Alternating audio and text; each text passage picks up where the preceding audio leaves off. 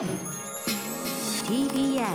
Podcast この時間は Spotify の提供でお送りします。ライムスター歌丸です。TBS アナウンサーうないりさです。木曜のこの枠はラジオの可能性を探るこちらのコーナ Spotify プレゼンツ。ーラジオできるかな？ねもう小細工はやめたということになっております、完璧なタイミングで言えますね我々。い完璧なタイミングかはちょっと、そこはちょっとまあ考慮のやだって歌丸さんが言い終わった瞬間にか、ええ。歌が始まるもんまあそれはもう僕はもうそのもう完璧ですよ。ケケツ合わせはもう僕はそれはもう常に意識してますから、うん。ケツ合わせの魔術師ですから、ね、ケツ合わせの、はい。はい2020年歌丸さんの肩書きケツ合わせの魔術師。はい、よろしくお願いします。そう読んでください。はい、えー世界的な音楽ポッドキャスト配信サービス Spotify のバックアップのもと、音声コンテンツの可能性を探っていく時間です。ということで企画発案者の番組プロデューサーも同席しております。橋本義文です。よろしくお願いいたします。はい。ね、爽やかにタイトルコールしていただきましたけれどねも、本当ですよ。まあ本当にそういうね、あのケツ合わせのプロっていう歌間さんのそういう技術はやっぱりラジオパーソナリティの 技術。ケツ合わせ全然うまくないんですけど、うん。そのプロの技術ですよね。本当にすみません。違うの、俺はね、ケツ合わせそんなに、俺の番組では、じゃあそのね、ちゃんとした方がいいっていうか、ちゃんとした人方がいい番組もあるだろうけど、俺の番組は別にいいやと思ってやってるんで。そこはねラフな感じで、ええ。うん。まあそんなラフなことも含めてあの音声コンテンツって素晴らしいなと発信していくことは素晴らしいなっていう。スパイダーマンポッドキャスト出まくりよ。まあ、今マイルス今そうそうゲームとかでねその箱庭ゲームというかオープンワールドゲームあると大体街の中で流れてくるものがラジオっていうか今ポッドキャストって音声コンテンツが流れること多いですよね。でそのあのスパイダーマンがずっとそのポッドキャストいろんなあのそうそそう。あの JJ のの JJ のあのポポッドキャストとかいろんなのを聞いてるっていう。うん。それでそれ昔だったらラジオとか言ってたとこがポッドキャスト。ね、に入れ替わってきてるんですよね。そう。それは本当にねあのアメリカとの海外のオープンワールドゲームやるとすごいわかりますね。ね。だから文化が変わってきてるっていうことことだけど、まあ、基本的なその音声コンテンツ、はい。トークを聞くという文化は盛り上がってるぞと。そういうことそういうこと。そんな時代にみんな発信していこうっていうことで、まあ、そのラジオを作るスキルをちょっと学んでいこうよというか、まあ、ちょっとシェアしていこうっていうね。そういうコーナーなんですよ。なんで今日も早速あの質問が届いてますのでうないさんに、えーまず読んでいただきたいと思います。ラジオネームももしさんです。歌丸さんうないさんこんばんは。こんばんは。帰宅後は手洗いの後に TBS ラジオをつけるのが日課になっています。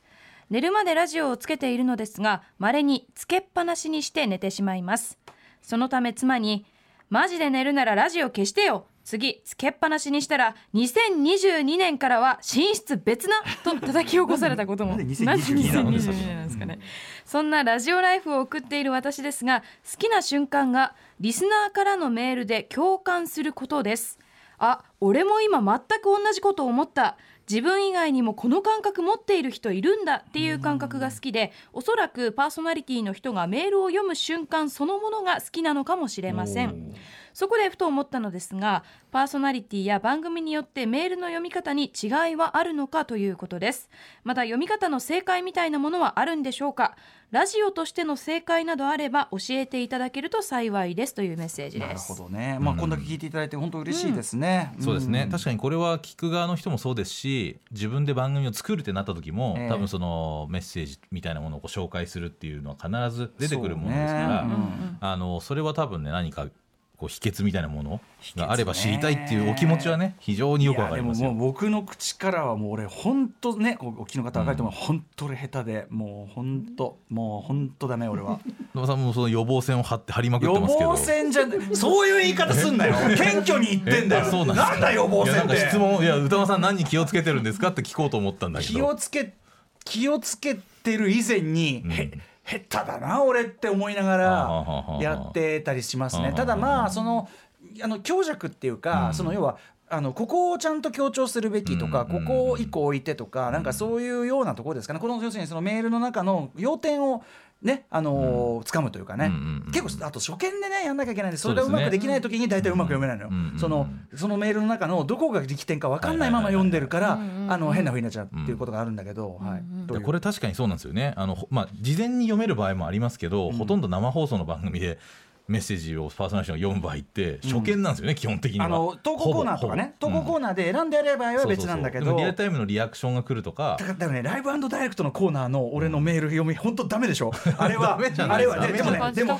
あのリアルタイムで読んでしかもそのなんていうかな情報を取捨選択してる時もあるんだよ。そうそう全部読み切らずにあのここは大事なよところをう。んそうここ読まない方がいいなとか、うん。ここは走るしようかなっていう、あのムービーウォッチメンの感想メールでも、はいはい。時々あこれネタバレじゃんみたいな。そういう瞬間にねうううってこうねうんうん「すいません皆さんこれは予防線というよりは普通に反省してます」はい、いやでもこれは本当にあの番組によってパーソナリティによってその読まれるシチュエーションによって全然読,、み読み方って変わってくるしあのもう正解はあんまないですよね、これあんまりこれについて答えたことがあんまりないんでこうメッセージが来てなるほどこういう質問があるんだと思って、でもでも大すげえ重要な部分だもんねそう実はねララジオのかなりの部分を占める演出方法なので、うないさんはうまいと思うよいやいや私も苦手ですよ読むのうないさんはこれ今のメールはどういうふうに気をつけたんですか？えー、でも一応事これ前に渡したはあれですか？これメールそのままコピーあの印刷してる形ですか？そのままうんそのまま特にじゃさんは非常に読みやすいように、うん。開業を丁寧にしてくださってる。あそういう問題もありこれはねます確かにこれは桃地さんがすごくよくでき確かに。あのねうん要するに強弱が最初からついてるそうなの文章の中で。これはもうなりで読め読めばうん。いいみたいになってる場合があると、これは分かこったれをもし一切空間とかも開けずに詰めて、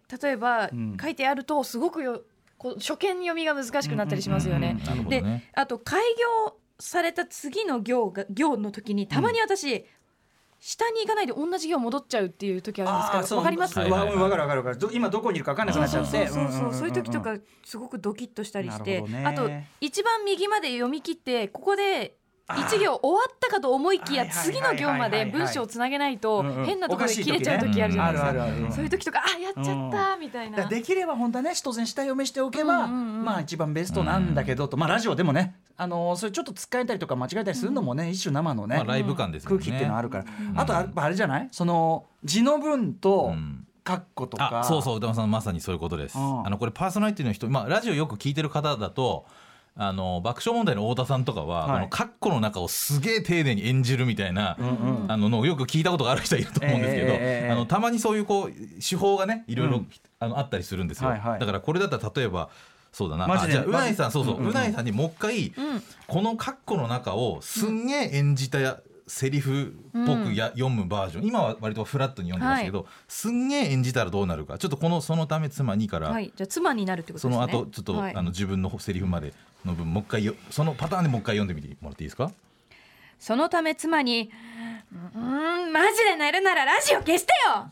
次つけっぱなしにしたら2022年からは寝室別な!」と叩き起こされたことも。うまいねこういうね。これはだから演技入ってる。でもさそうそう問題はさこのさ、あの今は妻のセリフだったからあれだけど、うん。この後もね同じ格好なんだけど例えば、うんリスナーからのメールで共感すること括弧でこれ閉じてるんだけど、うん。これはそうじゃなくてこれは強調じゃない。でああとそうあかセリフと強調するっていうのがまたね過去によって違いますからね。だしあとセリフでもあ俺も今も全く同じこと思った自分以外にもこの感覚持っている人いるんだ、うん。これはさっきの妻のセリフと比べるとこれ抽象的なセリフで心の中の声ですね。具体的に出たセリフじゃないから同じように演技するのは俺はこれはおかしいと思うんだよ、うん。とかさそういう。ありますあります、うんうんそれをまあ事前に読めればそこをこう考えて読むってのもあるし、あのとにかくそのなんていうんですかね。要は朗読と演技の差みたいな話になってくるんですよねこれも確かにね。そうでそうそうそう。あのさ朗読の時もさ堀井さんがさ、そのとかさやっぱりあんまり演技に振らなくてもいいんっていうようなことを言ってたじゃないですか。引用っぽい感じをちょっとそうそうとわざととかか、うん、まあ場合にも当然よるん。だけど、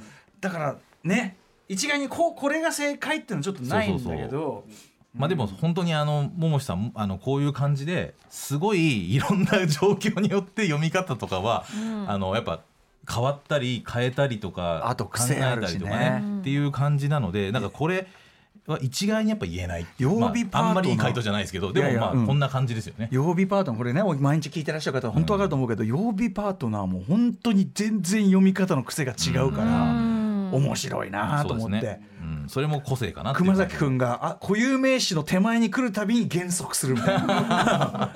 丁寧にこう慎重にその間違いのようにね。ただそうなんだけど場合によってはその原則が僕が言う軽減とか、あの納得していないしてない感じ。そういうニュアンスに。そうでもねやっぱその、まあ、性格も出るよね。だからそういうの彼のすごいはいはいはい。慎重なところ出てるとかね。そう。面白いなまあだからそういう差も皆さんちょっとねあのまあ、個性として楽しんで聞いてもらうのもいいのかなと思いますし、もしやられる場合はあの本当にちゃんと読みたかったらやっぱ下読みするのが一番いいという感じになるかなと思いますので、ねまあ、今週はでもねそういう違いにあの気をつけながら聞くのも私そうですね。これはこれで多分ねもっと掘り下げがいのあるテーマだと思うんで、うんうん。またなんか別でできると思いますけど、うんうん今日はそんなところでございます。ははいい、ありがとうございました。そして今週の明日配信される別冊アフターシックスジャンクションがですね、なんとですね。ポッドキャスト限定企画をやるってことになりまして、えええはい。ーと今アマゾンプライムで配信中の映像ですね。えっ、とバチェロレッテ。バチェラーのえー、とそうですね。逆転版。版って言われてるあのだ女男性そのハイスペックな男性を取り合うこう結婚相手を探すみやつの逆版ですよね。ハイスペックな女性一人にこう男性がみんな誰が、そう落とせるかみたいなそういうええ。やつの、今回ねネタバレ前提トークみたいな感じになってます。はい、だからもう要するに結末まで全部誰が選ばれたかみたいな話を、はい。話までしちゃってるんだちょっと魅力が伝わらないってことで、これがね最近結構ね界隈で話題なんですよねこれ面白いって話題なんですよ。これちなみでにうないさんもご覧になってる、萌子さん。ね、よくご存知。うん。そう。でこの結構面白いってみんなが騒ぎ始めてるのでちゃんとこれもカルチャーとして紹介したいなっていうのもあって僕が見たのとあとはあの富山由紀子先生が大変感銘を受けてこれ話したいっていうことで、んあの出ていらっしゃるので。で問題は私が、えー、と見てないんですよ。そうなんです。だから見たみ見た2人とと。ハシピーと富山さんが僕に見てない僕にプレゼンするという形だった、で一応ね先ほどめネタバレって言いましたけど、これあの見てない側から言わせていただきますと、あのもちろん全く何も聞きたくないという方にはお勧めしないんだけど、あのネタバレそのものが嫌じゃないという方であれば、見てない方もこれ全然 OK だと思う、むしそれはろ嬉しいですね。むしろこれが入り口になれるあの、うん。えーライムスターマネージャー長内さんも言ってました。見ないようにしてたのに。見たくなっちゃった。やりたくなっちゃった。やっぱ。えじゃあ結末は明かされてない。明かされてる。全部明かしてる。けどだけどうん。いや見たくなる。違う違うむしろむしろそのストーリーいいねっていう興味の引き方もあるわけよ。ね。だから全く興味がなかった人とかはむしろ聞いてほしいかなとは思います、ね、僕の僕の映画表僕が映画表の時にどこまでその情報を出すかにも、うんうん。あの考えるんだけどやっぱりここまではやった方が、うんあの興味なかった人を引きつけるには必要みたいな時があって。ね。そうそうそう。あのねで今回はねすごく本当にいいプレゼンなので、うん。あのオールそういうのもネタバレオールなしって人なしって人以外は、うん。意外とありだということは僕はお勧めしておきたい。うん。うん、だからまあ聞きは聞き進めてってやばいなと思ったら止めていただいてもいいんですけど、まあ、最後まで聞いたら実はアトロクとの意外なバチェロレッテの今日なんていうかつなぐ線みたいなものが見えてきたりだからあれだよね面白い回です。せっかくさ、ポッドキャストだから、まあ、場合によっては途中まで聞いて見て、で最後を聞くって、そういうやり方もありだよね。できますね、はい。はい、そんな感じでぜひお楽しみにということでございます。すごい面白い。はい、以上です。この時間は Spotify の提供でお送りしました After Six Junction.